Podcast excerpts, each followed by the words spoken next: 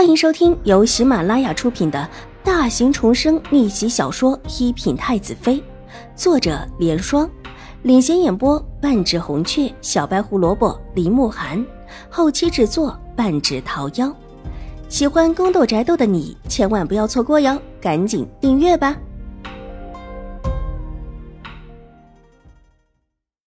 第二十一集，不带他，父亲会同意吗？秦有如虽然是欣喜不带秦婉如上京，那么到时候怎么说，还不是凭他和母亲两个的意思吗？但又觉得不太可能。为什么不同意？他自己办了错事，难不成不知道补救不成？狄氏恼道：“原本醉酒伏进水若兰的屋子里，的确是他的主意，但是想不到秦婉友居然真的一心想要纳了水若兰，这让他气得肝都疼了。”又是一个看起来老老实实的养在家里的白眼狼，不知道什么时候居然真的勾上了秦怀勇。可是，父亲一定不会同意的。秦玉茹摇了摇头，觉得还是得提醒狄氏：“母亲，你这个也不让带，那个也不让带，父亲那里必然不会甘休。那让他带那个贱人，小丫头留在这里照顾那个老婆子。”狄氏想了想，仍是难脱愤怒，手在桌子上重重的一拍。说起来，坏事的不止那个小丫头，还有那个老婆子。父亲向来孝顺，恐怕不行。那就让他不得不留下。反正他现在还在我的手里，只要我还管着他，他就不能不听我的。狄氏眼露金光的道。第二天，秦婉如醒得并不早，头顿顿的疼，摸了摸自己的脸，坐起来。清月听到声音，早就过来掀起纱帐，看到床上的秦婉如，急急的叫了起来：“小姐，您的脸怎么了？怎么红肿了一块？”拿镜子给我。清月急忙从妆台前取过一面镜子，秦婉如取过，看了看镜中的自己，她的肤色比一般的女子更白。这么凝白的小脸上，那一块被掐肿了的红痕清晰可见，即便是睡了一个晚上，也依旧没有消退，可见昨日楚留臣下手之狠。小姐，您脸上是撞到哪儿了吗？清月一边看一边不解的问。她记得昨天走的时候，小姐的脸上还是好好的。我也不知道，可能不小心撞到哪了。秦婉如无奈的伸手揉了揉自己的小脸，把镜子还给秦月，一抬身下了床，看着外面天色已经不早，这个时候应当去给祖母请安。清月服侍他梳洗之后，便匆匆的往老夫人的院子而去。想不到才进到老夫人的屋子里，却发现屋子里的气氛很不好。这是因为昨天的事情传到祖母的耳朵里了。秦婉如站在廊下，没有过去。对着迎上来的丫鬟摇了摇手，示意她不用开口行礼。昨天晚上到底是怎么回事？为什么玉茹这么晚又出去？居然还是去和齐天宇会面？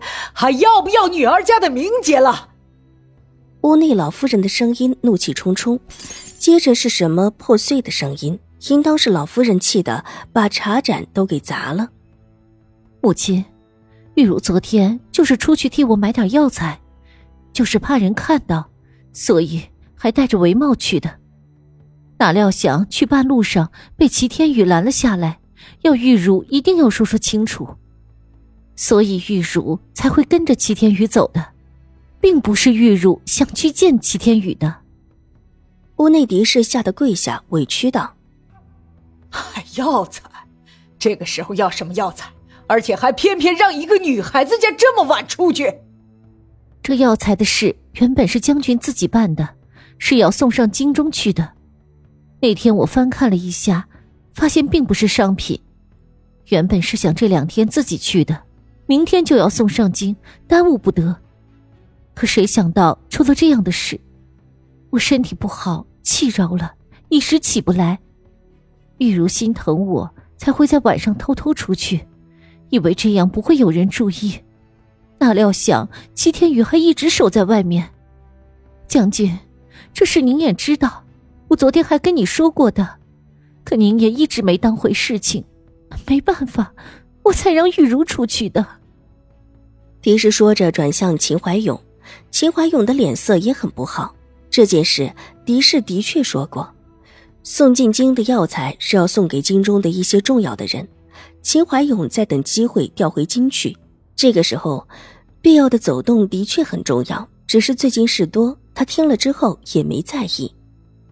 怀儿，有这样的事情？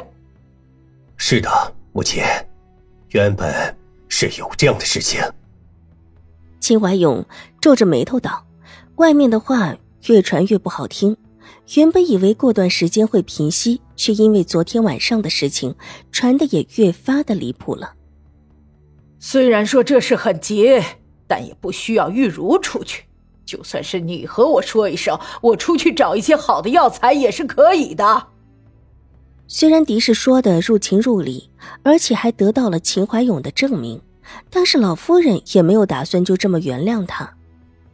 府里出了这样的事情，老夫人又是个年岁大的，原本就急得不行，儿媳怎么敢拿这样的事情在为难母亲？儿媳想着这事也不是什么大事。玉茹也一再的跟儿媳保证不会有事，可，可是谁知道齐天宇居然是这么一个人，就堵在我们府外。好了，这事不用再说了，这以后啊，拘着点玉茹，别再让她出去了。老夫人不耐烦的道：“事到如今，其实也没有什么办法，只能够把人拘着。在这江州一带，秦玉茹的名声算是毁光了。”是。